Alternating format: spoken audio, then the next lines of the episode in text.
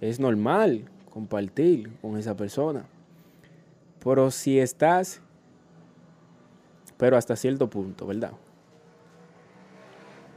No le dejes saber que tú tienes pareja, que ellos se den cuenta por sí mismos y ellos mismos te van a comenzar a respetar. Ahora, cuando ellos se, enteren de que tienes pareja y vean que ustedes son felices, ellos van a respetar y se van a apartar, y se van a apartar como persona.